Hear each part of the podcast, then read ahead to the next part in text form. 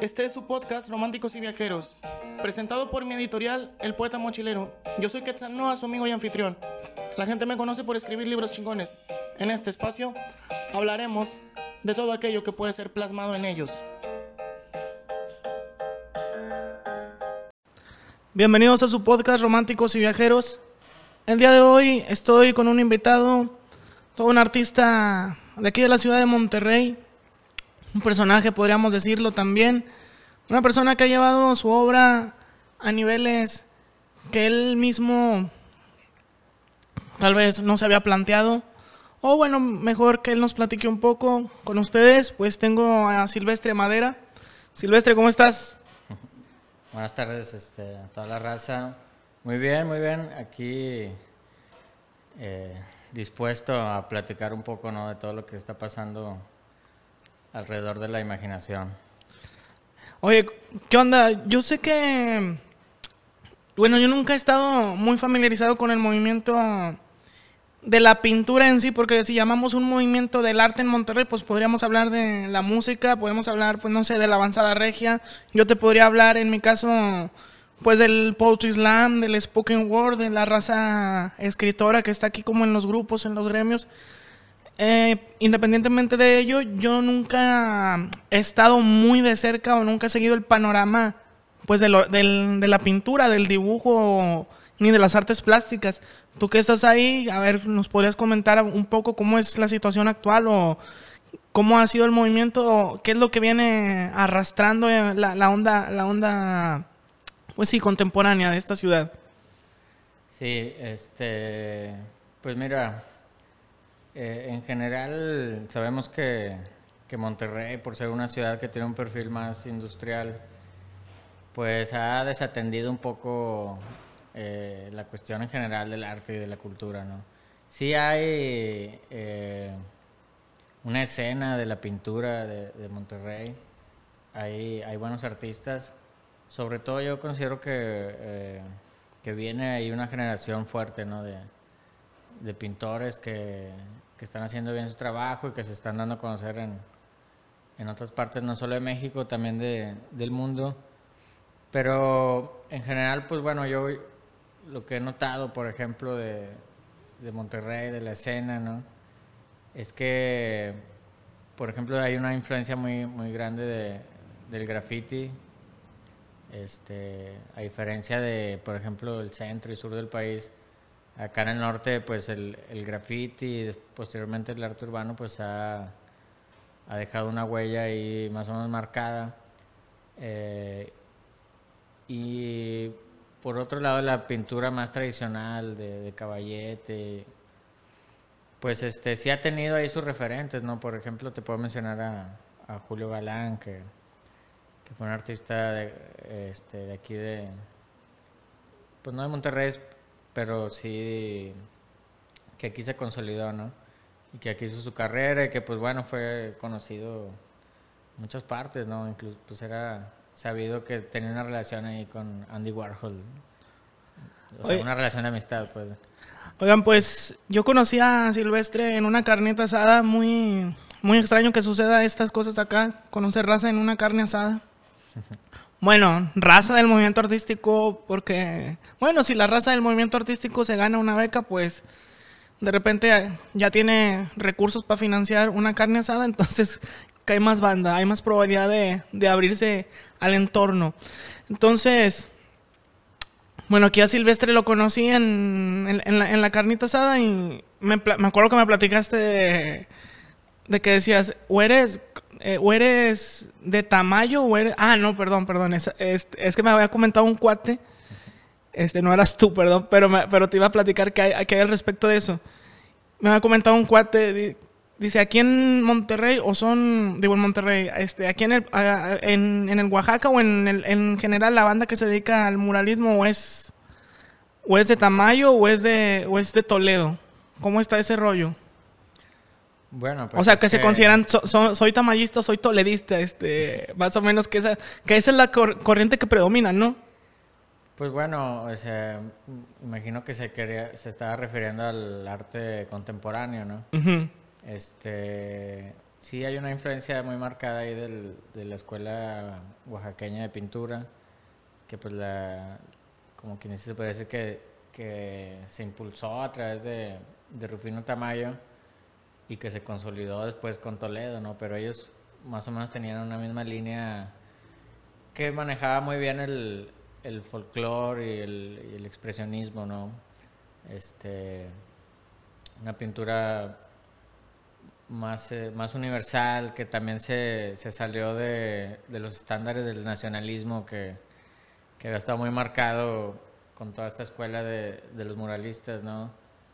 Que pues a, través de la finalización de la revolución, pues toda la efervescencia del nacionalismo y del, y del arte enfocado a la cuestión nacionalista, este, pues tenía un mayor arraigo, impulso y y un éxito más grande, ¿no? Ya después Tamayo, pues bueno, vino a romper esto, consolidando como esta visión más apegada al misticismo eh, indígena, ¿no?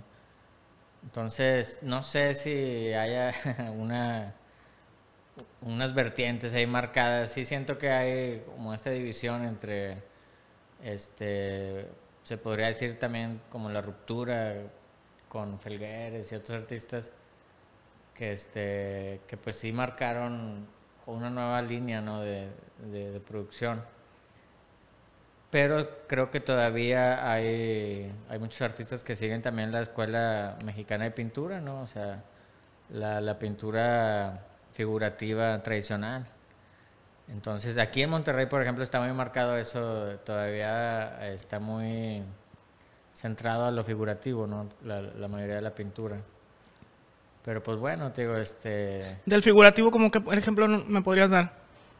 De artistas de aquí que hagan, bueno, hacen dentro del figurativo, hacen más realismo, hiperrealismo, hay amigos artistas muy buenos como Adrián Monsiváis, como Dace Ramírez, como Scat, este, luego hay otros abstractos también muy buenos como, como el Blasto, este, pero te digo, son artistas que que pues est están en su mediana edad, ¿no? Entonces todavía tienen mucho camino por... Sí, o sea, sería, pero ya se puede hablar de que ya existe un movimiento que va, pues que va a estar cabrón dentro de unos años, ¿no? Que va, que va a venir a ser influencia para la próxima generación, que obviamente, pues va a tener, va, va a trascender, ¿no? Es, es, a lo que pienso que te refieres. Podría ser, sí, sí, este, la verdad, nunca se sabe, ¿no? Que vaya a pasar, pero eh, porque también vienen muchos artistas ahí pujando atrás de, de esta camada que, que, te menciono. Entonces, pues lo interesante es de que pues, es una ciudad muy grande, ¿no? Entonces, obviamente tiene que salir, tienen que salir nuevos artistas. Inclusive nosotros desde Taller Árido hemos, este, nos hemos preocupado por formar nuevos artistas o por ayudar a, a promoverlos, a impulsarlos entonces creo que sí, o sea, definitivamente este ahí hay no hay una, una escena de, artistas. Digo, sí falta todavía mucho mucho mayor impacto ¿no? en la comunidad para que realmente los artistas pudieran consagrarse. ¿Crees que nosotros como sociedad regia, bueno, la sociedad en general, pues aquí no aprecia el arte así de pintura como, como pues como lo, lo, hemos platicado anteriormente, que pues al, no sé si pase que al ser una, una ciudad muy industrial donde la gente pues vive muy acelerada, pero pues no te pasa como en Guadalajara, que en Guadalajara, no sé, la raza a pesar de que tiene sus trabajos y todo como quiera, todavía es un poco más sensible a estos a estos estímulos que ven que les puede provocar, no sé, ver una exposición en la calle. ¿Tú crees que falte eso acá o que la raza pues simplemente como está muy este muy apendejada en otras cosas, pues no le presta atención. Eh, sí, yo creo que es parte de la, de la cultura de aquí regia, ¿no? Que, que es un poco como la, lo peor del, del mexicano, la, lo peor del gringo. Sí, ¿no? la neta, Entonces, eh, tenemos también esta parte del, hiper, del hiperconsumo, pero... Y de falta de identidad, como dices, ¿verdad? O sea, no, sí. no, no sabemos ni qué puedo con... Nos sentimos orgullosos de ser mexicanos. No, no, no nos sentimos tan orgullosos de ser mexicanos pero tampoco somos gringos y tenemos ahí un pues sí, un, de, un bache, podríamos decirle un bache, ¿no? Este, así un pozo ahí cultural donde nos hundimos, donde no sabemos qué pedo con nuestra identidad porque ni siquiera nos interesamos en saber de dónde venimos, güey, qué nos formó. No, no, no, el regio pues este tiene esa particularidad, ¿no? Que este que pues realmente el regio pues como toda gran ciudad pues se, forjó de, de, migrantes, ¿no? Que vinieron de todos lados, del norte de México, de, de otros estados y luego ya después hasta ahorita de migrantes de otros países. Eh, y la raza desprecia a los migrantes. No, tú que eres así de Veracruz, que eres de Chiapas. Espérate, güey, tu familia vino de, otros estados también. Todas vinieron de otros estados. Mi abuelo era del estado de Hidalgo, güey. Sí, no, todo, o sea, es raro ver un regio que sea tercera generación, regio, regio. Y la mayoría cuando son tercera generación, pues ya tienen su lana, ¿no? Pues, por obvias razones, porque pues, si te quedas a vivir en una ciudad por 100 años, pues es porque te fue bien, ¿no? Este... Pero fíjate que pasa algo muy curioso, por ejemplo, en la cuestión de la, del coleccionismo de arte, ¿no? Porque se habla de que aquí en Monterrey, que San Pedro, o sea, pues son ciudades relativamente ricas, ¿no? Comparadas con otras ciudades de Latinoamérica.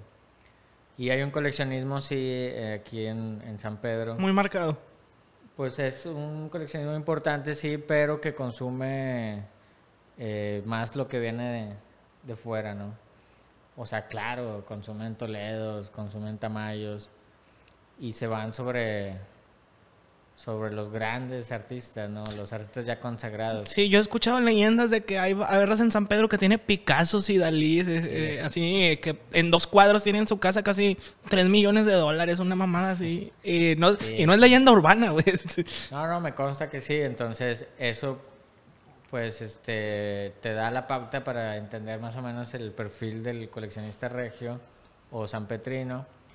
Este, entonces realmente no hay como este coleccionismo que, busque al artista local. Entonces, este coleccionismo podríamos decir que es más así como mamador, más extravagante, más que, pues sí, demostrar el poder adquisitivo. Aparte, pues que las obras también evaden algo ahí de impuestos, ¿no? Sí, bueno, o sea, este, un poco de, ambos, ¿no? Eh, pero sí, o sea, se van más enfocados al nombre más que a la, que a la obra, ¿no? A veces puede ser unas manchas nada más, pero pues las hizo tal güey. Ah, no, pues sí, güey. O me costó tanto esa obra. Se manchó el dedo mientras estaba este, cagando y, ahí, sí, ahí pintó, güey. Sí, ahí, ahí cagó este, algún cabrón ¿no? famoso. Entonces, pues sí se, sí se ve eso, ¿no? Los artistas lo, lo vemos, pero, pero sí, también es cierto que es una ciudad, pues, este, donde sí hay mucha fuerza de trabajo, mucha, inclusive ya mucha población, más de 5 millones, casi 6. Entonces, pues sí hay oportunidades realmente, ¿no? Como toda ciudad grande hay oportunidades pero claro, no tenemos una vocación tan, tan cultural como por ejemplo, y sin ir tan lejos, aquí en Zacatecas. Zacatecas, a pesar de que es una ciudad este, mucho más pequeña que Monterrey, pues la neta es que tiene museos más chingones, hay movimiento, un movimiento cultural mucho más fuerte. y por eso mismo la raza aprecia, digo, yo he visto ahí en, pues pasas por Zacatecas y la gente pues sí tiene así como que esta apreciación o esta... como que se suelta con más naturalidad a, a los estímulos en la calle, ¿no? A, lo que, a lo que yo voy es... Y yo me, yo me quedo pensando, bueno, no sé, también en, la, en Zacatecas vas pasando el centro y de repente un fin de semana está la, una, una, orquesta, una filarmónica de no sé qué país te trajeron ahí en el centro. Y la raza se queda y ahí está apreciando. En cambio aquí de que, no sé, Está, tienes en el Teatro de la Ciudad este, una obra bien chingona, boletos gratis que te regalan por todos lados, 10 personas, güey, 20, o sea, y aparte, no sé, también para los actores, los artistas que hacen esa obra, de ser así como, pues muy, muy culero, pero pues también a final de cuentas es una resistencia, quisiera verlo de, bueno, pues nos esforzamos por hacer que este no nomás sea un lugar consumido por, pues sí, por el hiperconsumo, ¿no? una, una, una sociedad que se deteriora entre lo material. Sí, este... Yo, yo he sentido, ¿no? Que, que, aquí la gente como que no valora mucho cuando ve una expresión callejera o, o algo más orgánico, así que se da natural, ¿no? O sea, como que lo quieren que esté dentro de una plaza comercial o algo así. Entonces, Eh, sí, es parte, yo creo, de, esta identidad que decimos, ¿no? Que, Tienes razón, tiene que estar dentro de una plaza para que la... Aquí la, mayor, la mayoría de las cosas que ves dentro de una plaza lo aprecian. Lo, lo curioso es de que, por ejemplo, eh, se nota que hay eh, una falta ahí de vinculación entre, entre la burocracia cultural o los que manejan la cultura o las instituciones culturales y la población en general, ¿no? Porque como que no, parecía que... Les da hueva acercarlas, ¿verdad? Que conozcan. Sí, o sea, no... No se involucran. Por ejemplo, ¿a, qué voy? Cuando hay algún evento o algo así, por ejemplo Santa Lucía, ¿no? Eh, o el Festival de Cine de Monterrey. Pues la gente ni se entera, o sea, realmente van ahí poca gente, ¿no? Este, ¿Por qué? Porque pues no llega a los suburbios, no, no salen a hacer más promoción. ¿Creen que, ¿Creen que toda la promoción debe ser así como que en las zonas, zona Tech, zona San Pedro, zona Centro y ya ahí se acabó? Ajá, exacto. O sea, no, no, no, no alcanzan a vislumbrar todos los, suburbios, que hay, que ahí se mueve un chingo de, raza de todos los estados. Nuevo León junto con Ciudad de México es el único estado que tiene representadas todas las etnias indígenas del país. O sea, aquí hay gente de todas las etnias, hay hay este zapotecas, mazaguas, este, el que me digas, aquí hay gente viviendo de esa etnia. Entonces, obviamente, este... Sí, hay una comunidad muy grande de huicholes también, recuerdo. Sí, demasiado. Y ahorita ya también haitianos. Sí. ahorita vi... también hubo tiempo que hubo, hubo, hubo, no sé si te acuerdas, gitanos. Gitanos, Gitanos, pero... Bueno, no sé de dónde venían. Yo, yo recuerdo que allá por el, por el municipio de Guadalupe te paso una. Había una. Teníamos una. Mi abuela tenía una quinta y enfrente llegó una, un grupo así nómada que puso sus tiendas de campaña. Una caravana. Sí, ya lo, y al año, no te miento, los vatos ya habían fincado, ya habían comprado el terreno. O sea, de que te pasaste de lanza, güey. O sea, ¿qué hiciste? ¿Qué negocios?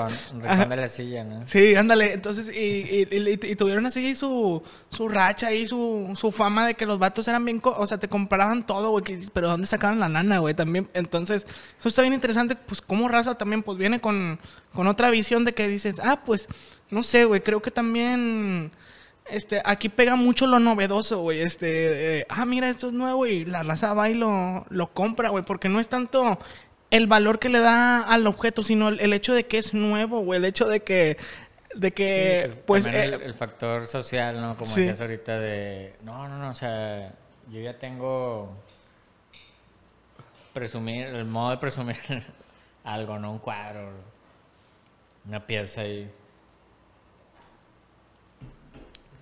Pero pues sí, el regio, ¿no? El, regio pues no, no se caracteriza a nivel nacional por ser muy, muy culto. Este. Pero bueno, o sea, como quiera las manifestaciones eh, se dan, ¿no? Al parecer eso no, no hay forma de que se apague. Entonces, pues bueno, fíjate que en esta pandemia sí sí siento que, bajó bastante todavía más. Si de por sí estaba jodido aquí la onda, cultural, pues con la pandemia bajó, bajó al triple, ¿no? Entonces la mayoría de los artistas pues ahí anduvimos sobreviviendo, eh, ahí ganando poquitos, poquitos millones de dólares. Antes ganaba mm, dos, ahorita no estuve ganando apenas 900 mil dólares. Sí, estuvo bien jodido el pedo. Pero lo que sí es, lo que sí, no solo en Nuevo León, sino en todo el país, es de que hay una crisis cultural, ¿no? Este... ¿Tú crees en eso de las crisis culturales? Digo, a mí no me constan, sin embargo siento... Como te platicaba la otra vez, eh, yo, yo por ejemplo con los libros, yo cuando... Yo cuando hago mis libros y los empiezo a vender y luego de repente como que me ciclo y veo que pues es un libro, esto, y luego de repente hay temporadas donde pues el, la distribución, la venta baja. Entonces digo, bueno, me voy a dedicar a otra cosa, no sé, voy a voy a voy a voy a poner un negocio, voy a poner un depósito, voy a poner unas cheves o así. Pero después me salgo a la calle y veo en los rostros de la gente, no sé, güey, veo, veo gente que sale de su trabajo, veo gente como que está muy muy estresada, salgo al parque y veo que la gente pues trata de salir a relajarse. Entonces, es ahí cuando me entra la reflexión y digo, bueno, si yo no hago esto, ¿quién más lo va a hacer, güey? Si no lucho en este presente por, em, por, ah, por no, por, no sé, güey, por darle a la gente o por hacer que la gente conozca mi libro, que sepan que existe un vato que escribe, que sepan que existe eh, la poesía y que también es un desahogo. Entonces, pues nadie más lo va a hacer, güey, porque si yo tengo esa visión, güey, que es eh, que no digo que no la tengan muchos, güey, pero pues yo ya estoy ahí, yo ya estoy ahí en, en ese lado donde la, donde la banda, pues, te puede conocer un poco más y puedes todavía trascender, hacer algo, hacer algo distinto. Y si renuncio ahora, digo, o sea, con madre, he vivido, he vivido bien, pero no se trata, no se trata pues de echar fama, digo, de hacer fama, ni echarte a dormir. Siento que es un compromiso que el artista o el ser creativo pues debe tener muy presente, güey, que no nomás es de que te vaya bien, o sea, lo tuyo es más importante en la sociedad de lo que, de lo que tú supones. Y tal vez es una idea muy romántica, pero me gusta pensar en ello y que, y por eso no presente, por eso me me resisto a, pues a dejarlo. Entonces a lo que voy es, como, como dices, la, la cuestión cultural sí está bien jodida. Sí, ha estado, siempre ha estado jodida, siempre se ha hablado, y en todos los países, eh, los de habla hispana que he llegado a conocer, me han dicho, no, es que aquí el gobierno no apoya la cultura, en ningún lado se apoya la cultura, güey. Este, entonces, es algo, es algo muy general. Entonces, esta, pues ahora sí que esta, estas crisis culturales, me quedo pensando, eh, es depende de nosotros o crees que crees que no hagamos ni un pequeño cambio por ahí? Eh, no, yo creo que definitivamente este cada granito de, arena importa, ¿no? Yo, por ejemplo, en, el, en la onda de mi propia resistencia, ¿no? De, de ser artista, pues obviamente también he tenido altibajos, ¿no? Este, tiene rachas a veces negativas, como, como cualquiera, ¿no? Hay gente godines que también se la está pelando. sí, y más que nosotros, güey. nosotros podemos pistear todos los días. sí, no, La ventaja del artista. sobre todo, yo creo que algo que, que lo que es lo más invaluable, ¿no? De, de, ser artista es de que, o, de, o no de ser artista, de ser lo que amas, de ser lo que, dedicarte a lo que te gusta, pues es la cuestión de la libertad, ¿no? Eh, de ser el dueño de tu propio tiempo. Y eso yo creo que es lo más cabrón que, que, hay, ¿no? Porque, pues bueno, yo al menos yo me levanto a la hora que yo quiera y no, no por eso me voy a levantar a la, a la una, pero, pero vaya, es un decir, o sea, yo me puedo levantar a la hora que yo quiera, yo puedo hacer lo que quiera, irme cuando quiera, hacerlo. Tengo una completa libertad, pero bueno, esa libertad pues también puede representarse con pobreza, de que, ah, pues tengo toda la libertad del mundo, pero pues no tengo jale, no tengo un, un ingreso fijo. Pero bueno, ese también es un paradigma, ¿no? Que, que, nos insertan ahí en la cabeza y que nos hacen creer de que no, güey, o sea, para empezar de niño, estudia algo que te deje, ¿no?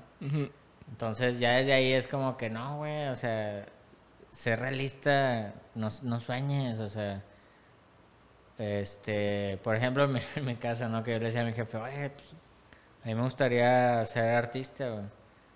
Me decía, no, güey, es que eso es para la banda que tiene lana, güey. O sea, agarrarlo como un hobby, güey, búscate un jale y ya después en tus ratos libres te dedicas a pintar. A ti te decían que ser artista es para la banda que tiene lana. A mí me decían que, bueno, yo cuando intenté ser músico me decían que pues la raza se muere de hambre de ese pedo, güey. Como que la raza siempre subestima el talento, ¿no? Eh, como, eh, como estamos estamos tan acostumbrados a, tal vez por nuestros círculos familiares donde, y, creo que ya se está rompiendo eso, que pues crecimos con, pues con esta identidad industrial de que, no sé, güey, tu abuelo trabajó en cervecería, trabajó en fundidora, se compró dos terrenos y dejó un chingo de lana y una pensión sota para, para toda la familia y todos fueron a, a estudiar, güey, y, y tuvo el abuelo como 11 hijos, güey, todos estudiaron y luego todos compraron más terrenos, luego se pelearon por los terrenos y la raza, y la raza siguió y, heredaron plazas en las, en las empresas y se, se, repitió este ciclo, pero de repente llega esta es una generación de que, eh, güey, hambre, qué hueva, este, hacer ese mismo pedo, qué aburrido, güey, ¿dónde está el arte? ¿Dónde está la diversión de la vida? ¿Dónde está el encontrar pues este sabor? Precisamente eso que acabas de decir, o sea, ¿cuál es el sentido de la vida? Pues si nada más venimos a producir lana, a hacer negocios, a a hacer horas nalga y en una pinche oficina, hacer puntos de Infonavit, a tener cuentas en el banco, a comprar el carro del año. Puta, güey, pues está bien. A lo mejor para algunos está con madre, pero hay mucha banda que, que pues busca, la, tiene otra idea de, de vida. Entonces, este, a veces lo curioso es que como que ya no te mueres de hambre, o sea, nunca te mueres de hambre. No, y, es eh, y esa, esa parte, esa parte lo, lo- la aprendí de unos tíos también que me dijeron, que nadie se muere de hambre, dice, donde quiera hay trabajo, siempre hay algo que hacer. Y sobre todo, bueno, estás en México, no estamos en una parte, no sé, güey, donde no hay recursos, donde, donde no hay nada. Tú de aquí te puedes ir, y eso que por ejemplo, estamos en una zona desértica, pero aquí el mismo desierto también te da un chingo de cosas, güey. Me acuerdo que una vez iba pasando por la carretera con mi novia y luego, y luego me dice, oye, ¿aquí de qué vive la gente? Mi novia es de Chiapas. Y luego le digo, pues ahí en el desierto se da la tuna, se da la flor de palma, este, la rata de campo, el nopal, la pitaya. La raza no se muere de hambre aquí, güey. Este, entonces, y me decía, no, porque pues ella estaba acostumbrada a ver lo verde y pues allá menos, o sea, mangos, este, cacao, café, pues de todos lados, güey, agarraba- agarrabas algo y pues ahí es, pues es más abundante Chiapas, güey. Obviamente los estados del sur tienen, tienen más riqueza frondosa, verde. Entonces eso, eso le sorprendía, pero decía yo, pues también el desierto da cosas, güey. Sí, definitivamente, este, todos lados hay, ¿no? Y, y aquí como lo mismo de tener esta cultura de del trabajo, ¿no? Porque siempre desde la Fundación de Monterrey fue como cuesta arriba, ¿no? Todo en contra. Así no lo pintan, ¿no? Pero realmente, este, fijas, Monterrey estaba con madre, estaba lleno de ojos de agua y tenía bosques, aquí el bosque de Nogalar, la pastora, y Ya había borrego zona. cimarrón, güey, ya había maguey que te daba pulque y también una Sí, era una cosa... zona, era una zona este, abundante, ¿no? Solo que estaba eh, desconectada de, de las otras ciudades de ese entonces, ¿verdad? Oye, y ahí te va un dato que no sé si sabías de... Aquí todavía se tomaba pulque en el año 1900 y la cervecería apenas iba entrando. Y luego la cervecería se, tra- se encargó de hacer una, una campaña, así de, de desprestigio. Desprestigio en contra del pulque, sí, nada, el pulque es para pinches jodidos, ¿se da cuenta? Sí. Toma, tome cerveza, hasta era recomendada para los niños. Oye, imagínate, vas y dices eso al centro del país, pues no, güey, no cabe, pues que el sí, güey, el pulque es la bebida de, de los dioses, o sea, qué pendejos nosotros, bueno, nos acostumbramos a tomar más cerveza. Yo al chile, si aquí hubiera pulque, yo tomaría pulque, porque aparte no te da gastritis, este, te, No, pues tiene te- funciones probióticas muy chingonas. Ajá, inclusive hasta ahorita creo que hay un tipo de subsidio ahí para los productores de, de pulque. O sea, vaya, este no genera impuestos igual que, que la cerveza, ¿no? Por ser bebida tradicional, ¿no? Entonces, eh, yo estoy a favor de que se, se abran pulquerías. Yo, a mí me hubiera gustado abrir una pulquería aquí en Monterrey, lo, lo he llegado a pensar este para reivindicarnos un poco antes antes de que cervecería se acabe nuestra agua, ¿no? No, aparte estaría estaría con madre porque tenemos eh, te estoy hablando de que tal vez el pulque ya a lo mejor ya no se consumía por ahí del año 1915 o hace 100 años, güey, que no que no vemos por aquí el pulque tal vez y luego pues la ciudad crece, pues los la- la- las obviamente los barrios se van alejando. Y nadie sabe qué pedo. Te aseguro que debe haber un chingo de raza aquí, güey, que no sabe qué es el pulque, güey. Sí, no, definitivamente, este, por ejemplo, no sabías que antes en lo que era acá la Independencia había mucho cultivo de este de magueyes y todo ese Sí. Entonces aquí había producción, pero pues ya pues este la, la como dices, la desprestigiaron, ¿no? Y entonces ahora hay que tomar cerveza. Yo por eso pisteo, porque yo, yo nomás pisteo porque quiero, este, en un intento casi es- eh, heroico, quitarle a cervecería el agua que nos está quitando. ¿no? yo no me voy a dejar que me roben el agua, no, la chingada. Yo me lo voy a tomar. eh. Me voy a tomar el agua que queda. sí. Oye, le decía a un compa la otra vez que vino de que grabamos un capítulo sobre la cerveza. Fíjate, eso, ese dato del me voy a, me voy a tomar el agua. De hecho, el, el consumo de la cerveza se popularizó porque allá por el año, bueno, sobre todo más en la, en la Edad Media, La raza no bebía, si bebía agua, perdón, si bebía agua de un río, pues venían las aguas con un chingo de bacterias o así bien contaminadas. Entonces la raza tomaba agua y se moría.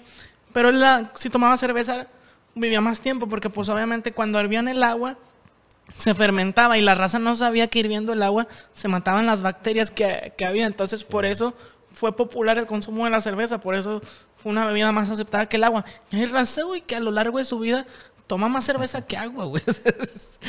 Digo, yo trato de tomar agua, pero no sé, yo tengo familia que le pones un pinche vaso de agua, nunca se lo va a tomar ni por salud, güey, o, hasta lo ven con asco, pero pones la, la cheve ahí, güey. Hola, de una toda madre. Digo, yo también, güey, podría ser de esa banda, pero yo trato de, de darme mis vasos de agua, mis dos litros diarios. Claro, no, pues sí, este, a veces preocupa, ¿no? Cuando, por ejemplo, hace poco que fui al doctor, me, este, me detectaron sangre en mi sistema alcohólico, ¿no? Y, pues me saqué de onda, ¿no? Dije, ah, cabrón, qué pedo. Este, y pues sí, tuve que empezar a tomar un poco de, agua, ¿no? ¿No tomabas agua? No, no, no, a mí el agua me hace daño. Este, soy de, eh, soy alérgico, de hecho, también un poco al agua me hace daño a veces. Los jueves me hacen un chingo de daño.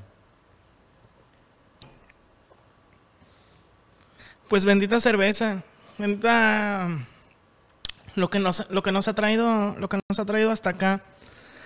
Oye, y luego ahí en la galería, ¿qué sucede? ¿Cómo está la onda? Platícale a la banda. ¿Cómo es vivir entre artistas? ¿Qué se artistas con capacidades diferentes, ¿no? este, pues bueno. Bueno, sí, no, son capacidades, más bien estilos distintos, ¿no? sí. Nosotros tenemos un proyecto que se llama Taller Árido.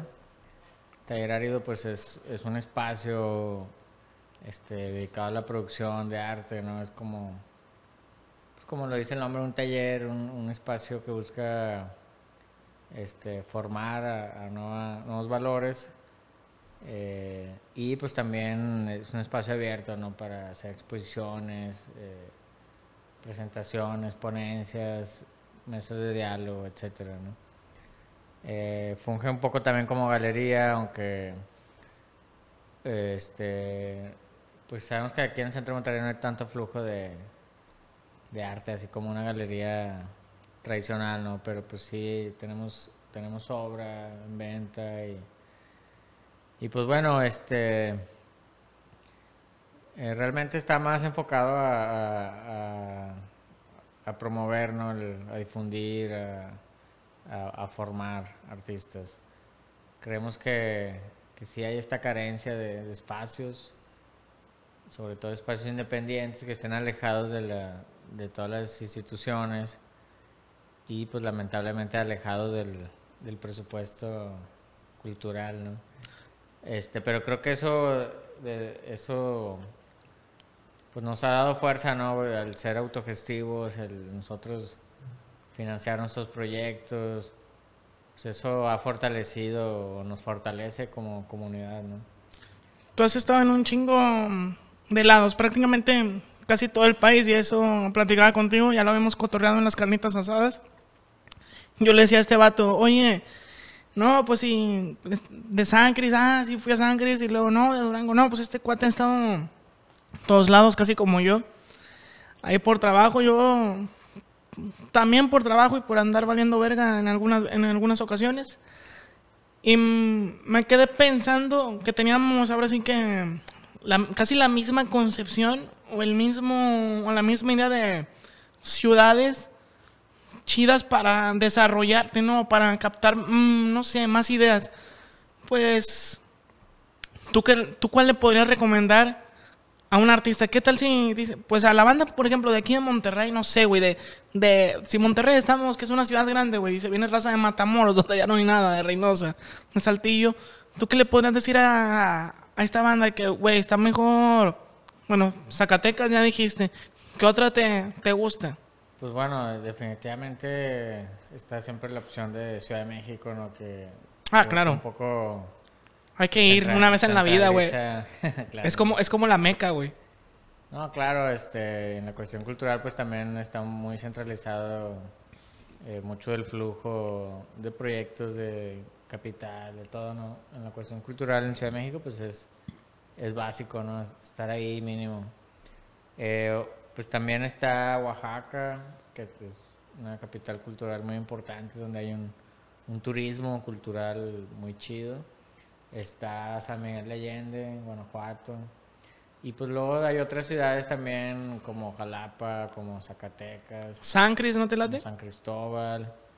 Eh, y pues las ciudades donde hay que es una comunidad muy fuerte americana y canadiense, ¿no? Que es como Puerto Vallarta, Los Cabos, este, Cancún, que pues son ciudades que, que consumen también mucho el trabajo Oye, de ¿y los tú crees- artistas mexicanos. ¿Y tú crees que eso, por ejemplo, también en... Sí, cierto, tienes razón. Del, me acuerdo que en Los Cabos, en San José del Cabo, estaba esta plaza, no me acuerdo, está en el, mero, en el centro. No me acuerdo si era el día miércoles, sí, es, son los jueves, creo. En esa época que me tocó ir, que fue este año. Se ponía... Se ponía un... Pues sí, ahora sí que como un mercado de arte y había chingo de artistas talentosísimos. Los trabajos, la neta, están a todísima madre. Vendidos, muy bien vendidos en dólares y eso me daba gusto porque la raza aquí demuestra pues que no debe ir, pues que no debe este infravalorar su trabajo porque pues mucha raza pues no es de ahí. Te estás yendo a ese lado, o sea, para probar otra otra suerte, pues obviamente todo cuesta y también ahí llegar a ese mercado cuesta y me latió un chingo. Entonces, ah, pero bueno, digo, el esfuerzo de los artistas súper, súper, este, em, ¿cómo te digo? Eh, súper admirable. Pero ahora- sí lo que voy es como, te digo, el gringo de el gringo, el que va, el que, el que lo consume. ¿Tú crees que es así como que el regio mamador o es como que es un vato que sí aprecia este la, la- se aprecia la- el arte mexicano o simplemente va y dice, ah, yo quiero tener esto, me parece exótico, está con madre y tengo poder adquisitivo? Creo que, que, que tienen otra visión eh, un poco más abierta. O sea, ellos, por ejemplo, no, no van buscando un hombre, sino al contrario, es como están buscando una pieza, Única, ¿verdad? algo que les guste, o sea, se, se basan más en la estética del- de la pieza que en el artista, ¿no? En la trayectoria del artista. Algo que les provoque en, en sí. Sí, exacto. Entonces, digo, también es, es un poco una cuestión más decorativa también de que, no, pues quiero un cuadro ahí para, para mi, mi depa de la playa y todo, digo, es válido, ¿no? Pero, este, sí creo que hay una mayor apertura de, de la comunidad extranjera que consume obra en México, de artistas mexicanos. Y como todo, ¿no? O sea, el malinchismo mexicano, pues con el propio artista mexicano es, es duro, pero cuando ya un artista se consolida, y cuando, sobre todo cuando se consolida fuera de México, Sigue siendo que- más duro. creo que no, se te abre todas las puertas. de- Ah, yo creo que a veces también sigue, sigue siendo, bueno, en el caso, en mi caso, yo he ido, yo he viajado por varios países, a Perú, a donde ya me había presentado, a Chile, a Argentina, España, Colombia, Cuba, a Guatemala. Y luego, y ahí cuando, o sea, a, a veces en los eventos, pues ya, ya llegaba la banda y firmaba libros y todo. Y luego de repente, güey, subo algo a internet, se viraliza y luego dice alguien, ah, este pendejo quién es, este que se cree, no va a ser escritor nunca. Güey, no mames, güey. O sea, este, hay banda que no me conoce, no sabe ya lo que, ya, ya, la, ya la trayectoria que tengo. Entonces, este, te digo, a veces la, la raza subestima los trabajos, güey, también cuando lo ven y saben ni qué pedo con la Sí, güey, trayectoria del banda- artista. Hay banda que porque, este, porque te ve en la calle tirado, bien pedo y bien miado, Como un este, piensa que te va mal en el arte, ¿no? O sea, Dicen que así era Toledo. Me, me, me han platicado leyendas de eso. Dice una vez un compa, que le mando un saludo, que se llama Giovanni, de, de Oaxaca, Giovanni Velasco. Es el vato que ah, Giovanni, Una- sí. una, una vez estaba este, ese Toledo afuera de, de, de una, de, una, de una exposición que iba a hacer de él. Y luego el, y luego el vato llegó así, güey, en guaraches y su, su lima de manta. Y se lo organizaron unos cuates pues, que no conocían mucho de su obra. Y luego el vato va a la obra y dice, ¿y usted? Usted no puede pasar, o sea, pero ni sabían que el vato era de ahí y se sentó afuera de la, de la, pues sí, güey, de, de la reunión, de la, de la exposición, ahí, ahí.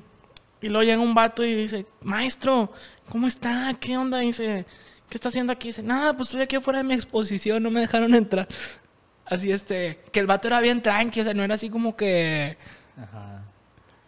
Sí, sí, tenía fama el maestro de ser, este, que también le... Sarcástico, ¿no? De irónico. Sí, así displicente, ¿no? Dejando que, que la otra banda se sacara todo su racismo, ¿no? sí, hay, hay varias historias así del maestro Toledo donde, este, pues sí, ¿no? lo, lo volteaban a ver así de pies a cabeza. Eh, tú, ¿qué onda, pinche? Pinche indio, la chingada. Este, aquí, aquí en Monterrey no somos así, ¿no? somos eh, otro pedo en ese sentido. Somos una banda muy abierta que le gusta mucho, pues, darle oportunidades a, a todos. Y que piensa que nunca Sí, nos las no, van a quitar porque... Aquí, la neta, el que es pobre es porque, porque quiere, güey. Sea, aquí hay trabajo para todos, menos para los artistas. La neta. Y, y, y sí, es este. Siempre llega este rollo. Yo digo, al menos en mi, mm, en mi nicho o en mi ámbito, yo digo, nadie es poeta en su tierra, güey.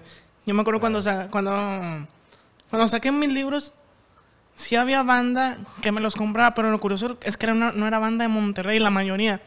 Era banda que, no sé, güey, estaba de paso, que venía de Ciudad de México, que venía de Tamaulipas, que venía de Veracruz. Y sobre todo mi público que está aquí en Monterrey, pues sí, güey, es pura banda que se vino a trabajar para acá. Eso está chido. Que esta misma banda me ha dado a conocer con el público regio, en sí, la, la mayoría. Y llegaba la banda y yo me veía con ellos, este, me decían, oye, estoy por el centro, ¿dónde entregas tus libros? Ah, le dije, pues yo voy para allá. Y ahí andaba yo en chinga, güey, entregando libros. Quieras o no, este, mm, esta publicidad o esta promoción orgánica, pues sí, empezó a, dar ahí de... eh, a darme resultados porque la banda pues empezó a decir, ah, este güey me gusta lo que escribe. Anda, anda ahí, este, como, como nosotros, chingándole con los libros. Entonces, pues se volvió prácticamente un trabajo de ocho horas. Y así estaba. Entonces, me... eh, eh, y esta misma banda, pues te digo, me empezó a comprar más libros y así fue creciendo el... Tu librería. Ajá, mi, mi editorial. Ajá, sí, no, pues este. Pues acabas de relatar muy bien el, el esfuerzo que, que hacen la mayoría de los artistas que se. que pues tienen más ganas que. Qué talento. que talento. Sí, sí, yo siempre lo he admitido. Yo tenía más ganas que talento, la neta, pero... no, pues tú sabes que muchas veces eso determina también, o sea, el carácter, ¿no? Algunos ahí. Yo he conocido muchos artistas que tienen mucho talento, o sea, que realmente nacieron con ese, ese talento para pintar, dibujar y todo. Y sin embargo, le dan un rato y luego se agüitan porque, porque también hay que ser claros, ¿no? O sea, te va a llevar un, un par de años este, Consolidarte, empe- ver que madure la obra. frutos. y pues muchos no, no aguantan ese, ese lapso, ¿no? Entonces, si en el trayecto a veces te sale un jale donde, oye, pues me están ofreciendo ahí una jefatura, un cualquier pinche jale que, que te deje un- una lana que... Sí, tener una estabilidad, ¿no? Hay Sí, un, exacto, col- un entonces colchoncito, mucha- como le Mucha dicen. raza se agüita y pues se va por la lana y dice, no, pues aquí aguinaldo, tal y tal, prestaciones, seguro y la chingada. Y está bien, ¿no? a lo mejor es lo más lógico, lo, lo, lo más sano, ¿no? Hacer eso. Este, Pero, Eso, pero eso mismo ya no permite desarrollarte, ¿no? o sea, no, No, claro. permite que madure la obra. Exacto, entonces, por eso los que se quedan, pues son los que realmente sí tenían eso ahí, ¿no? ese fuego interno que los llevó a estar picando piedra y la chingada. Yo, por ejemplo, me tardé un tiempo en, en poder vivir del arte, ¿no? O sea, cuando ¿Cuántos años más o menos? Pues desde que yo dije, voy a, quiero ser artista, hasta que ya realmente podía vivir del arte, mínimo para pagar mi renta y mi comida, subsistir. Pero ya viviendo el arte, me tardé de periodo cinco años. güey. Y en ese lapso, eh, dejé mis trabajos, ¿no? Dejé trabajos que tenía para intentar vivir del arte, ¿no? Ahora se me hace hasta increíble que me, pudiera yo meter a un trabajo, ¿no? O sea... Sí, y de hecho, y, y, ni te visualizas, no sé, haciendo otro trabajo porque... o sea, realmente sí me gustaría, mi sueño es volver a ser paquetero de Soriana. sea, ese trabajo es el único que sí estoy contemplando, de verdad. Pues ese trabajo puede esperar porque con las condiciones laborales en México y el sistema de pensiones, pues tienes una gran oportunidad de hacerlo cuando cumplas 60 años, si no es que te consolidas como artista. Sí, todo marca que, que así va a ser, ¿no? Entonces al menos me da esa certeza de que digo, bueno, está Soriana. Tienes años para llegar a ese sueño. Exacto, sí. Y, cerrar el círculo, ¿no? Porque pues yo fui paquetero de, de chavito, entonces siento que... Regresar al lugar donde amaste la vida. Uno siempre regresa donde te daban cinco pesos por por empacar. Oye, ahorita también, fíjate, sí es cierto, ahorita, y eso lo vemos en el ámbito de todos, o sea, todo el, todo el ser artista, pintores, escritores, músicos. Es creer en un sueño, es creer en algo que está ahí, que no sabes si se va a dar o no. Que tal vez no existe, güey. Este, bueno, para empezar, ni siquiera existe, nomás tú te creas la fantasía de que va a pasar. Pero eso te demuestra que todo, todo, lo que se pronuncia, se dice, se, piensa, se sueña. Se puede materializar. Todo se puede hacer realidad. Yo he conocido muchos artistas, por ejemplo, que la neta no tienen mucho talento, ¿no? O sea, te puedo nombrar miles, pero que han tenido los, los huevos, la gallardía, el, este, la astucia para que su, su energía sobrepase sus carencias, ¿no? Entonces hay mucha banda que la ha roto, que la, que la ha hecho en grande, eh, nada más por la constancia, la disciplina, la fuerza. Este, entonces, uno nunca sabe, ¿no? O sea, te digo, no son carreras ni nada, puede que, por ejemplo, yo me veo a mí mismo como que, bueno, a lo mejor ahorita no me va tan mal, pero tampoco me va como me gustaría que me fuera o sea, tampoco es de que, ah, dibujo esto y ya está un güey fuera esperándome que... Sin embargo, estás en una posición con madre porque no cualquiera puede decir yo vivo de mi arte y hay mucha raza que a lo mejor su sueño no es hacerse rico, sino, sino nomás vivir de su arte. Y este también me pasó a mí. Yo decía, no, hombre, yo nomás con que mi trabajo me dé para ganarme lo que yo me ganaría, este, no sé, este, eh, preparando tacos o o, no sé, o como un practicante, yo decía, nomás con eso, güey, ya, ya, nomás, ya, este, yo estaba acostumbrado a vivir muy precariamente en cuartitos, en... Sí, claro. Pero como ya cuando vi que el arte me dio un poco más, dije, ah, puedo aspirar a hacer cosas mejores para que esto, pues, me dé también más para mí. Y definitivamente, o sea, uno se va ganchando y, y ya después también lo que uno quiere hacer, pues, va requiriendo más más inversión, ¿no? O sea, de todo. La propia obra va creciendo y va creciendo tu, tu aspiración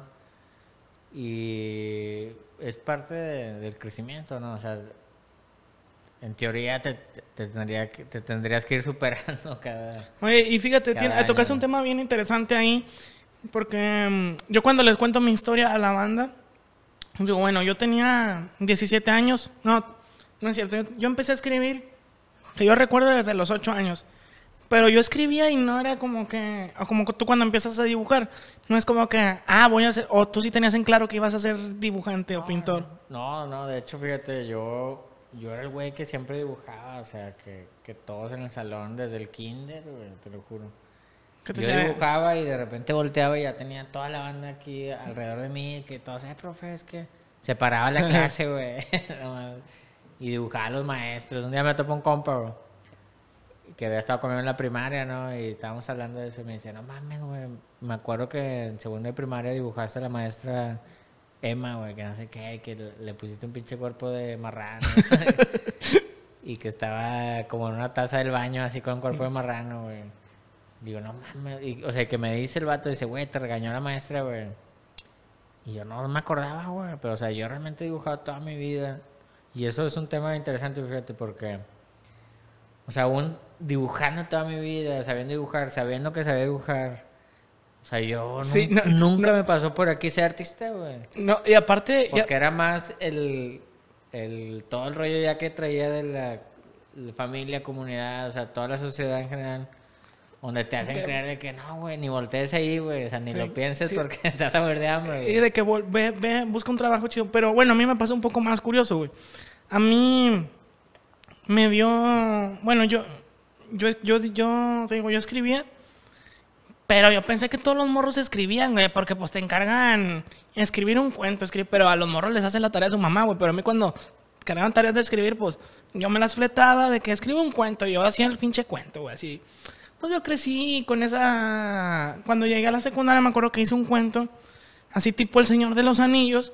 Y la, una maestra me dijo, ah, está, está muy bonito, tú lo escribiste. Y le dije, sí, dice, o es de una película. Le dije, no, le dije, yo lo escribí. Es que me acordé de una leyenda que pasó, que vi en un, en un programa y, y, me, y me inspiró. Dice, Pero no, esa fue bien". la vez que te torcieron que habías plagiado a, Vol- a ¿verdad? Voltaire, ¿no? ¿Verdad? Oye, y luego ya llegué a la prepa. Y, se- y en la prepa, pues, empecé a escribir, según yo, una novela, güey. Este, pero no era. No, no, no sé, güey. Es como que este futuro distante donde yo nunca me visualizo como, como Pero en la escritor. prepa. En la prepa. Pero mames, en la prepa yo ya había publicado cinco libros, güey. Ah, su Y puta dos, madre. Dos fueron bestseller. pero luego ya tiré en la literatura, güey. Dije, no mames, güey. Necesito algo más, necesito iluminarme. Es como. Dije, Conocí un, no, ya, ya estoy bien viejo para la literatura, güey. conocí un compa que se iluminó a los 13 años y dijo, ya no sé qué hacer de mi vida, güey. Este, y siguió viviendo. Porque ya había alcanzado todo. Sí, es un indigente que anda aquí. sí, sí, sí, ese mismo. Que se Eh, paren en Seven. Sí, güey, los indigentes son los, son los verdaderos budas de... De la ciudad, ¿verdad? El de las la urbes. actualidad, güey. Oye, total, ya llegué al como... Hasta, hasta que alguien, ya años después, ya cuando tenía 24, 25 años, que abrí un blog, ya la raza me empezó a preguntar, "Eh, ¿no tienen libros? Y ahí fue cuando yo dije, ah, pues estaría chido hacer un libro, no sé. Porque la raza lo preguntaba y preguntaba, y yo estaba jodido y dije, ¿Cuántos libros llevas hasta ahorita, güey? ¿Cuántos has publicado? no sé, como unos, tengo unos 12, güey. Vale. Tengo 12. O sea, que he impreso físicamente. Todavía hay otros que están ahí. Espera. Ajá. Entonces, ya, ya cuando... Yo, yo más que nada, pues yo lo vi como un, un recurso económico. Dije, ah, pues, si la raza le gusta lo que estoy haciendo, me lo hice en redes sociales, este, entonces, pues ya lo saqué. No es como... Y no es como que, ah, yo estoy muriendo por ser escritor, por vivir del arte. Pues creo que me tocó, güey. O sea, creo que era, era bueno, Sí. güey. Y, y lo aproveché. Sí, este... Y aparte humilde, eso no todos los escritores lo, lo tienen. No, güey, No, por eso no me junto con esa A mí me, pasó al revés, o sea, a mí todos mis compas me decían, eh, güey, qué pedo, también enojaste tu- tus dibujos. güey". pero, pero fíjate que, que siempre he tenido mucha, mucho amor propio, ¿no? Mucha autoestima. Este, Que ahora le dicen egoísmo. egocentrismo, ¿no? Pero, o sea, por ejemplo, yo, yo nunca he sido complaciente ni con el público ni con nadie. O sea, regularmente me, me- me ocupo mucho de, de seguir mejorando. Y sobre todo, o sea, no, no me gancho, no me he ganchado con, con querer vender. Este, siento yo que no, no debe ser un motor para los artistas. Obviamente está la pinche presión de, de pagar los recibos, todo. Y, y luego que te quieres comprar un carrito, cualquier pendejada, ¿no?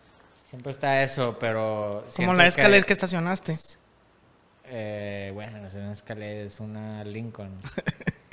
este, pero bueno, siempre está esa presión, ¿no? De, de, de sobrevivir, ¿no? Pero a veces nos vamos al mame, entonces ya queremos vender acá como reyes y todo. Y descuidamos lo que es la esencia de, del arte. No todo es vender, o sea, uno también tiene que, digo, al menos hablo por mí, ¿verdad? este, siempre está chido vender y todo, pero no debe ser ese, desde mi cosmovisión, no debe ser ese el motor. Y yo creo que al menos en, en mi caso me, me ha funcionado que que por ejemplo hago una obra y se vende y no digo, ah, huevo, voy a hacer 100 obras como esa para venderlas todas, güey. O sea, no, o sea, no, no, no es... Creo que sí me explico, ¿no? Sí, creo que cuando haces un arte, mm, un arte, un arte para vender, en algún momento te, va te vas a ciclar y, y va a llegar eh, algo donde ya no vas a poder evolucionar. Y hay mucha raza también ahorita en el mundo del arte, que en unos años los voy a ver, tal vez yo vaya a estar ahí, que hay mucha raza que eh, hace arte por amor al dinero, güey. Sí, o sea, claro, porque ven ahí, como dices, una oportunidad de, de lucrar, ¿no? Y a lo mejor tienen muchos contactos, que, etcétera, ¿no? Digo, yo nunca hice esto por amor al dinero, a mí nomás me hizo hacer fácil el dinero por ahí porque al chile hice un chingo de cosas y no me iba chido con el dinero. Pero Fí- sí, Fíjate que en mi caso, por ejemplo, yo tuve un chingo de trabajos, güey. O sea, jalo desde morrito. Y tuve un chingo de trabajos. Y realmente yo ya me jubilé. O sea, yo dije, no, ya, güey. O sea, yo no voy a seguir jalando. ¿Para qué jalo, güey? Me vale verga, güey. Hacer eh, lana y eso. O sea, yo ya más quiero estar en mi rollo, güey. Y la neta, me eh, he defendido esa pinche idea con todas mis fuerzas. Este, y, y yo creo que por eso nunca se ha apagado el fuego, ¿no? Que traigo. Porque todos los putos días me puedo levantar y me puedo poner a dibujar, a pintar y puedo estar 10 horas, 12 horas diarias, pero, estás entregado. o sea, estoy eh, absorto en este pedo, o sea, no puedo ya hacer otra cosa, es increíble. Pero la neta que sí tuve un chingo en jales y me, me fue con madre en todos, o sea, fui me- desde mesero hasta tables y jalé de todo, compadre. Este. Y los últimos jales que tuve me ponían de pinche jefe, de jefe. de- El último jale que tuve fue, fui fue de gerente eh, nacional de arte urbano de una marca de pinturas. Y fue un pinche güey que me habla y me dice, güey, güey. Era un vato al que yo le iba y le pedía pinturas porque yo traía proyectos comunitarios, ¿no? Este, de mural y todo. Y me dice, oye, pues, ¿qué onda, güey? O sea, este, veo que traes un chingo de proyectos e ideas. Me dice, ¿cómo ves, güey? Si mejor ya te vienes con nosotros, güey. Dime cuánto quieres ganar, güey. Dime qué quieres hacer. O sea, dime qué, de qué te gustaría jalar, güey. Y ese es el jale que yo te voy a ofrecer, güey. Así, güey. o sea. Entonces, la vida me ha dado esa- esas cosas también de que... eh, o como antes de ese trabajo, güey. Un día mi papá, güey, me pasa el teléfono de un vato y me dice, güey, márcale ese vato, güey, quiero ir a un mural, güey. Pues, erizo, ah, pues yo, ah, sobre, güey, ¿qué onda? Este, oye, pues, mi papá, ah, güey, pues ven, güey, si quieres ven. Y ya voy a una junta y pues al final me terminan poniendo de jefe de arte y cultura de todos los centros comunitarios de Nuevo León, güey. Con madre. O sea, sabes, yo creo que la vida te da, Sí, y es la por- vida te da lo que, lo que necesitas, la neta. Entonces, me lo ha demostrado la vida, entonces yo ahorita no le pido nada. Si estoy dibujando todo el día y.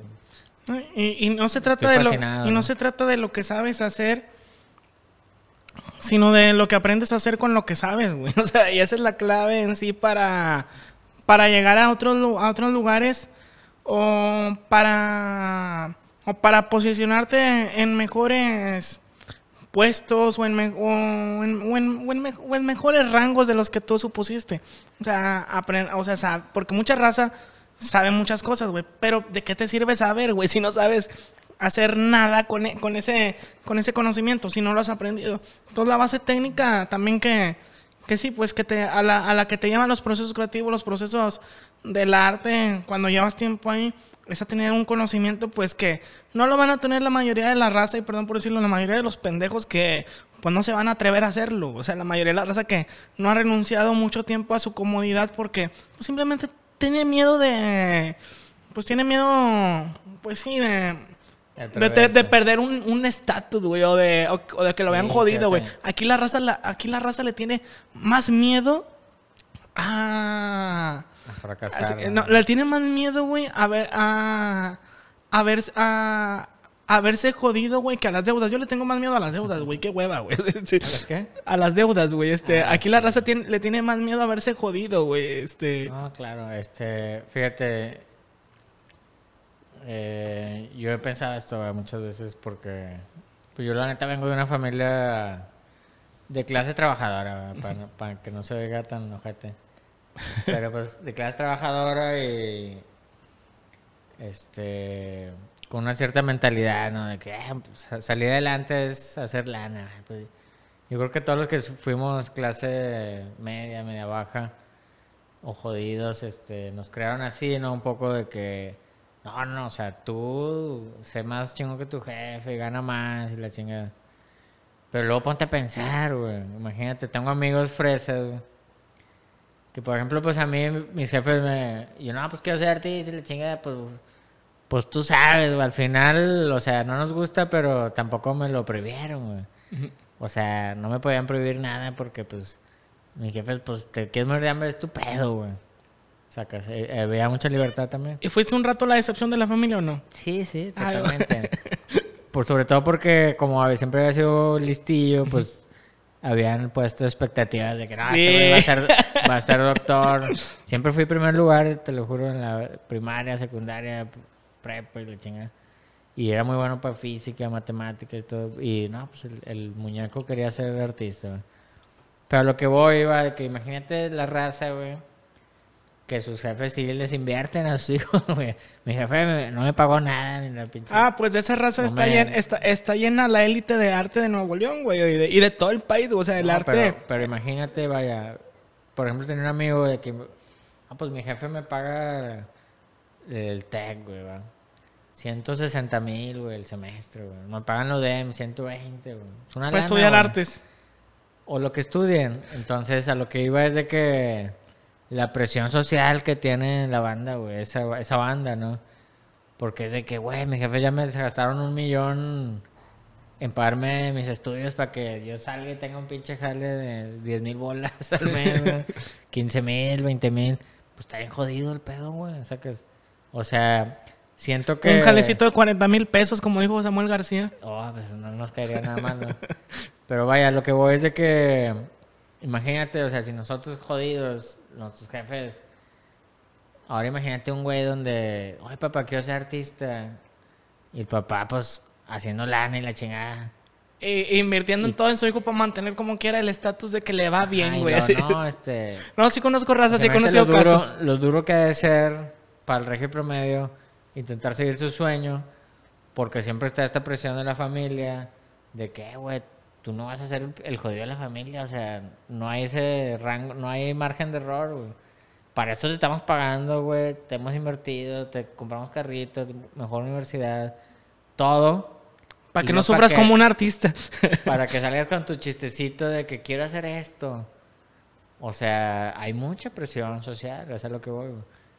O sea, y en mi caso no, en mi caso puede ¿Y tú crees que, tú oye, pélatela. fíjate, tú crees que esa presión social sí les crea problemas Totalmente. psiquiátricos, ¿verdad? psicológicos, No, obviamente? total- los lleva a la depresión, a la ansiedad, a... Porque creces con la idea de que, güey, pues mi jefe le armó, güey. Mi jefe le alcanzó para pagar una casa y tenernos a todos acá y chido. Y crees con la idea de que, güey, ¿cómo vas a contradecir a tu jefe? Tu jefe es un chingón, güey. O sea, ¿cómo le vas a decir a ese güey cómo hacerle? Pues sí, el vato te demostró cómo se hacía. Pero cambiaron las, las circunstancias del juego. O sea, ya no es lo mismo que en los 70s, 80s. Ya, o sea, prestaciones, salarios. Eso ya murió. Sí, o sea, es otra realidad que mu- muchos de nosotros ni siquiera vamos a tener jubilación de nada. Ni, ni nada seguro en el futuro, güey. Entonces, El que tenga un Bitcoin, güey, va a ser el dueño del mundo. puede ser... El, du- el dueño de la colonia o el, vato, o el vato que te va a comprar todos los terrenos, güey. Entonces, por ejemplo, yo fíjate, yo conocí una vez a un, a un, un máster que era, tiene un puesto muy cabrón en, en una empresa. Y sí me dijo así, como que no, güey, yo quería ser cantante, güey. y yo estudié en el Tec de Monterrey, ¿no? Y, no, yo- y me enseñó fotos y no no me la creía, ¿no? Porque pues, el güey más pinche godines del mundo, güey. No te lo imaginabas arriba en un escenario cantando y la chingada. Y me dice, no, güey, o sea, el güey heredó un puesto en la empresa de la familia. Me dice, no, a mí me dijo mi jefe, güey. O tu pinche sueñito de ser cantante. O el puesto seguro en la empresa de la familia, ¿va? Y pues el güey ahí se quedó. Entonces, te digo, es una presión Oye, otra... porque Te digo, uno como que dice, pues. qué Sí que te vale verga, pero, pero jefe. los vatos que están así, que, le- sí, que tienen un poquito más de privilegio, estará muy cabrón. Pues claro. Y digo, para nosotros está con madre porque nunca esperan nada de nosotros y No, nosotros pues, este uno- terminamos Yo terminamos de vengo alguna. ¿Eh? Yo vengo de jodido. No me puedo yo joder nunca tuve nada que perder, Sí. realmente. Y siempre tuve mucha libertad y todo. Fíjate, esa es una ventaja que a veces no Pero- apreciamos y, y, No, y- claro. y también mi, me acuerdo que yo mucho tiempo fui, fui la, la vergüenza, el desastre de la familia. Yo andaba tocando en los camiones, güey, antes de ser escritor y todo. Yo andaba ahí, este, y me veían mis, mis primas, güey, así, este, fresillas de que iban a la universidad. Yo estaba tocando allá afuera de la universidad, güey, y luego me decían, me decía mi mamá, oye, que te vieron ahí tocando afuera y luego, este... No, pues es que... Y le decían amigas a mi mamá, oye, ¿por qué él toca si él tiene carrera? Y así tanto, ah, es que no encuentra trabajo toda mi jefa defendiéndome, ¿no? güey? Yo, no, no manches, este... Pues un día me voy a ir de aquí, un día me voy a ir a, y voy a renunciar a todo este y me voy a ir a la verga. Y hasta, y hasta que me fui, me di chingazos y aprendí, pues ya me sentí libre y me, y me- y obviamente me deshice de esas presiones, güey. Tardé un rato, ya cuando llegué, ahora sí soy como el referente artístico de la familia, güey. Ahora sí de que, Sí. "Ah, le va muy bien con este pedo, con, con el otro. Este... Pero sí, güey, es un, es un esfuerzo que la neta, la, tiene- la- o sea, el- el- la persona, güey, que tiene el fuego interior, o como dices tú, tiene que, tiene que ir a buscarlo, y no es de que, ay, güey, me voy a ir de viaje, digo, me voy a ir a buscarme a mí a Tulum, güey, o sea, este, con, con tarjeta de crédito. No, güey, es una cosa que tienes que vivir, tú tienes que, pues sí, güey, eh, como decía Bukowski, el arte en la banca del parque, güey, este, soportar ahí el hambre también, saber que... Pues, Pues vas a tener que comer mierda. Alguna vez me dijeron, si quieres llegar al éxito, si quieres llegar a trascender, vas a tener que comer mierda, güey. Todo lo demás es una ilusión. No, definitivamente, y, como dijiste hace rato, o sea, lo más cabrón es el miedo. O sea, el miedo que uno se genera pues, por presiones o a veces puedes tener toda la familia apoyándote y todos que sí, güey, güey. O a veces pueden ser todos los papás y los tíos son artistas y sale el pinche hijo ingeniero, o sea, Sí. ya sabes, ¿no? Pero básicamente es el miedo, o sea, yo lo que hablo mucho con mis compas es de que de ese miedo, ¿no? Nos da tanto miedo fracasar o, o ser un pinche artista que no la arme, ¿va? Eh, realmente ni, ni me lo imagino, o sea, ni siquiera Y- pasa por mi mente Y hay mucha raza el que, que también tiene este, esta idea de, hay que, voy a, voy a ser artista, ya nada más que renuncie a mi trabajo y tengo un colchoncito y me pongo mi taller. Ah, hay claro. mucha raza así, este... Sí, que... está esperando el, el- el momento Ajá, oportuno. Y, eso- todo y ese momento nunca va a pasar, güey. O sea, Sí, tienes, no, tienes que estar sobre la marcha. Como dijo alguna vez em, un autor, güey, no me acuerdo quién era, que dijo: Tienes que hacer lo que tienes con lo que puedes, güey. Digo, tienes que hacer lo que puedes con lo que tienes. Bueno, Ah, para, bueno. para efectos. Este- este, para, Gabriel García Borges. fue eh, este, Carlos Cortázar, güey. Sí. Gabriel Eh, García Borges. No, güey, imagínate, este... Pues hay banda que... Sí, yo tenía amigos de que me dicen, no, no, o sea, yo... Tenía un amigo que hacía música, ¿no? Y quería ser rapper y todo, y tuviera sus rolas y... y te- to- o sea, tenía todo, güey. Y de hijo único y la chingada. Yo le decía, güey, ya lánzate, o sea... Que tienes que perder, güey, ni modo, vives con tus jefes, o sea... no tiene nada que perder, pero él siempre lo postergaba diciendo, no, es que sigo en este jale que no me gusta o que más o ahí estás esperando que pase algo juntando lana según pero nunca llegaba el momento nunca se dio y nunca se va a dar güey, No, es raza sin ganas, güey. Es raza sin... porque son excusas que nos ponemos ¿va? para postergar el pedo y quedarnos ahí y cuántas de esos amigos tenemos que se hacen chaquetas mentales de que no es que falta de confianza pero sobre todo es el miedo, o sea, es el miedo, es lo que, lo que te decía ahorita, hay güeyes que no traen talento, pero no tienen el miedo, y eso los hace lanzarse al pinche precipicio, y esos son los güeyes que le rompen, o sea, los que les valió verga todo.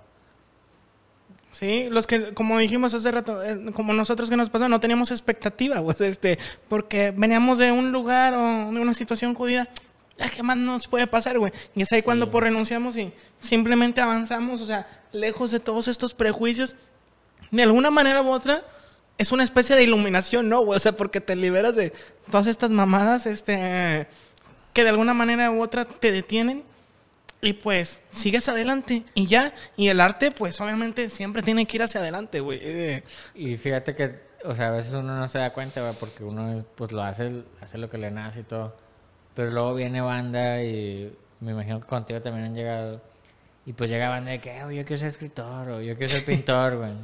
Y pues, cuenta que lo- no están buscando tus letras o tus pinturas, o sea, lo que buscan es tu clave del éxito, güey, tu el, clave el de... impulso, ¿no? O sea, ¿qué pedo, güey? O empújame tantito, ah, pues, pues, es eso, güey, es el miedo nada más que tenemos. Ya cuando vence el miedo, güey, no mames, ahora sí para que lo pares, güey. Ahora sí para que pares a un cabrón. Pero es eso, ¿no? Entonces vivimos con el miedo de que no, o sea, no voy a tener... Por ejemplo, yo fui maestro de, de prepa entre mis más de 50 trabajos que tuve.